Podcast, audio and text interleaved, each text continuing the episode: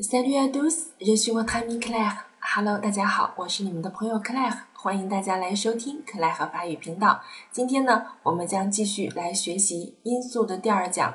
我们今天要介绍的是第三个元音因素，我们一起来学习一下吧。好看下一个因素，下一个因素也是个元音啊。这个元音呢，读 u，我们以前也学过的 u 啊，能够发这个音的字母就一个，就是字母 u。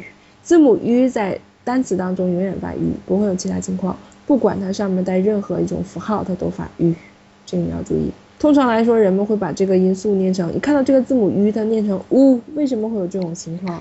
因为它这个字母是念 u，如果我们把它画成括号以后，它确实就是念 u，所以经常我们会混淆。你要分清楚什么是字母。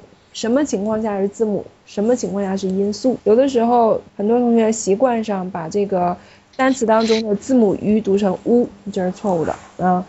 注意，只要在单词当中看到字母 u 了，它永远发 u 的音，没有例外。好，第一个例词，子心想，木，嗯，读什么？木呀，哎呀，你要拼到一块儿读啊，你不能说么呀，对不对？这是一个音节，就一个元音啊，谬，谬。谬是谬谬谬谬，哎，我发不出来这个音。你一读就读成谬了，谬是肯定不对的，它没有没有 u 的音在里面，它只有 u 的音。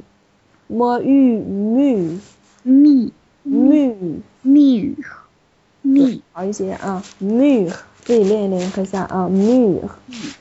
好，下一个 flam。sur。